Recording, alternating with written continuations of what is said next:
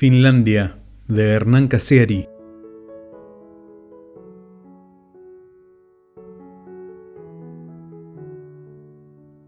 El 14 de noviembre de 1995 maté sin querer a la hija mayor de mi hermana haciendo marcha atrás con el auto.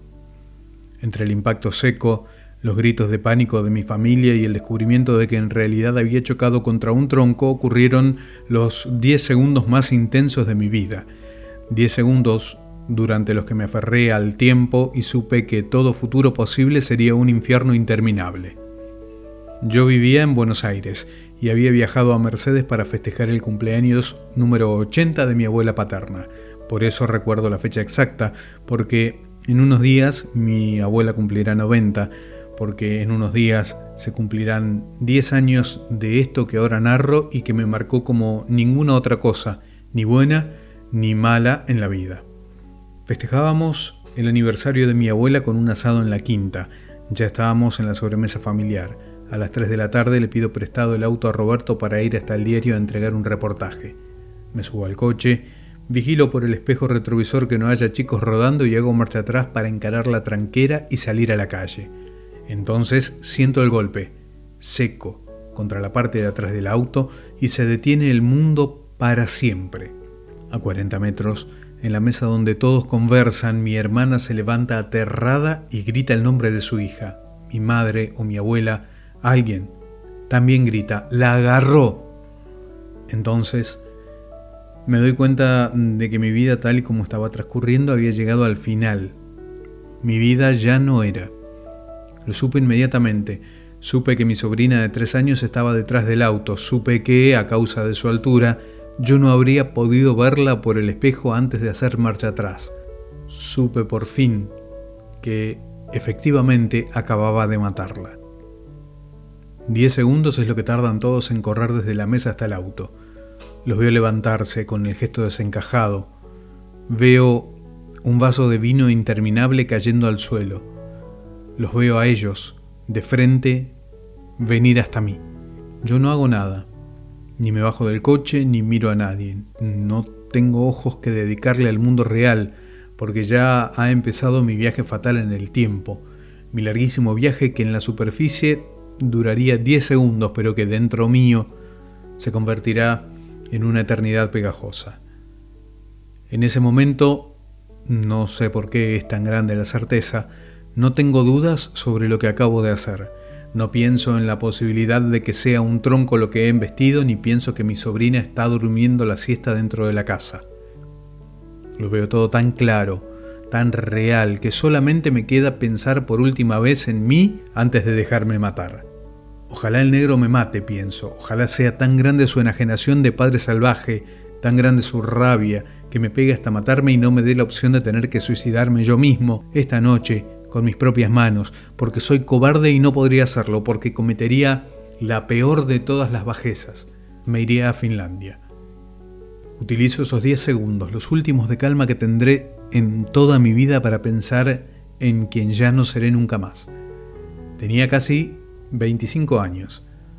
Estaba escribiendo una novela larguísima y placentera. Vivía en una casa preciosa del barrio de Villa Urquiza con una mesa de ping-pong en la terraza y toda la vida por delante. Trabajaba en una revista donde me pagaban muy bien, tenía una vida social intensa, era feliz y entonces mato a mi ahijada de tres años y se apagan todas las luces de todas las habitaciones de todas las casas en las que podría haber sido feliz en el futuro. Lo pienso de ese modo, desapasionadamente, porque ya no tengo ni cuerpo con el que temblar.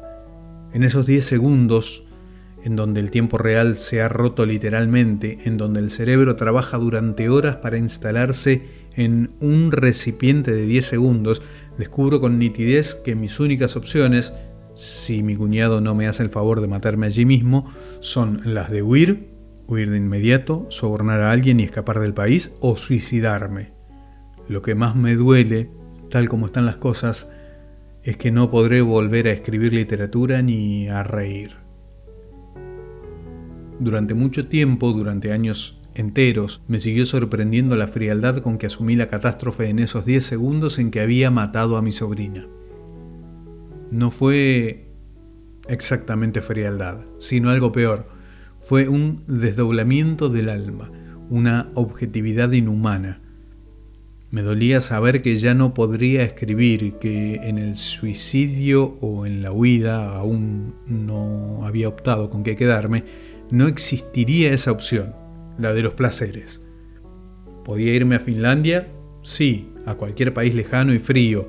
Podía no llamar nunca más a mi familia ni a los amigos. Podía convertirme en fiambrero en un supermercado de Jamelina, pero ya no podría volver a escribir ni amar a una mujer, ni pescar. Me daría vergüenza la felicidad, me daría vergüenza el olvido y la distracción. La culpa estaría allí involuntariamente, pero cuando comenzara la falsa calma o el olvido momentáneo, yo mismo regresaría a la culpa para seguir sufriendo.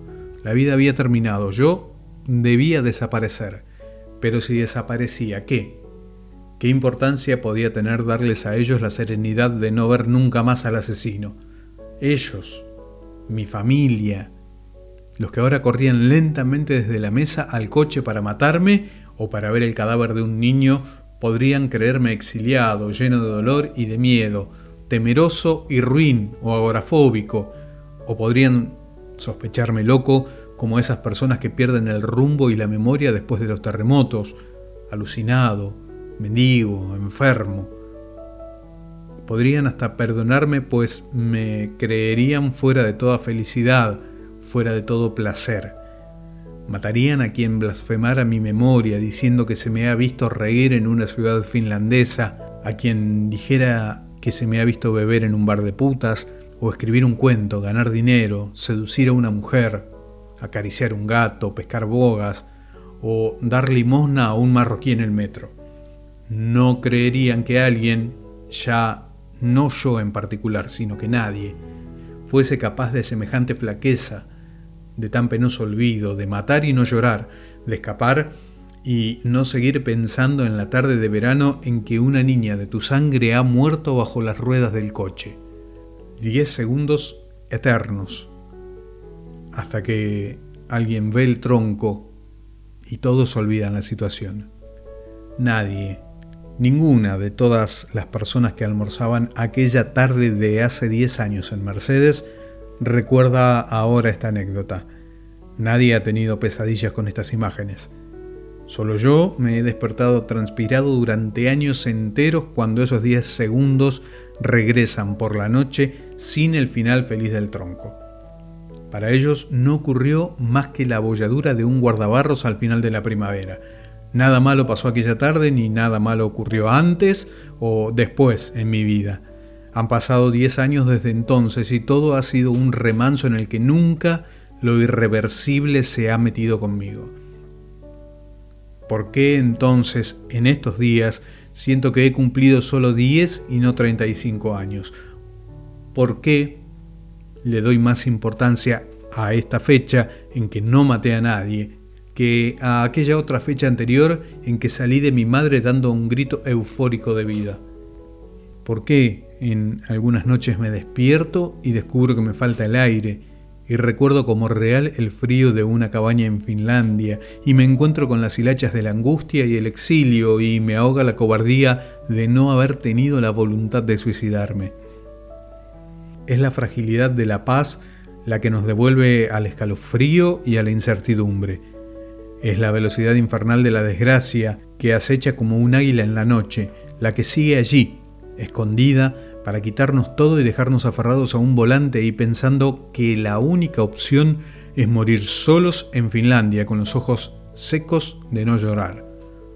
Por suerte, casi siempre es un tronco y vivimos en paz, pero todos sabemos, por debajo de la risa y del amor y del sexo y de las noches con amigos y de los libros y de los discos, que no siempre es un tronco.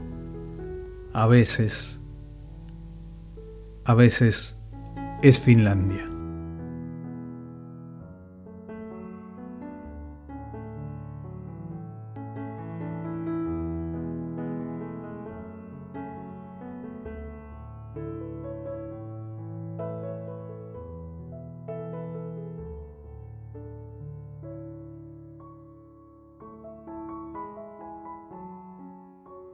Finlandia de Hernán Cassiari.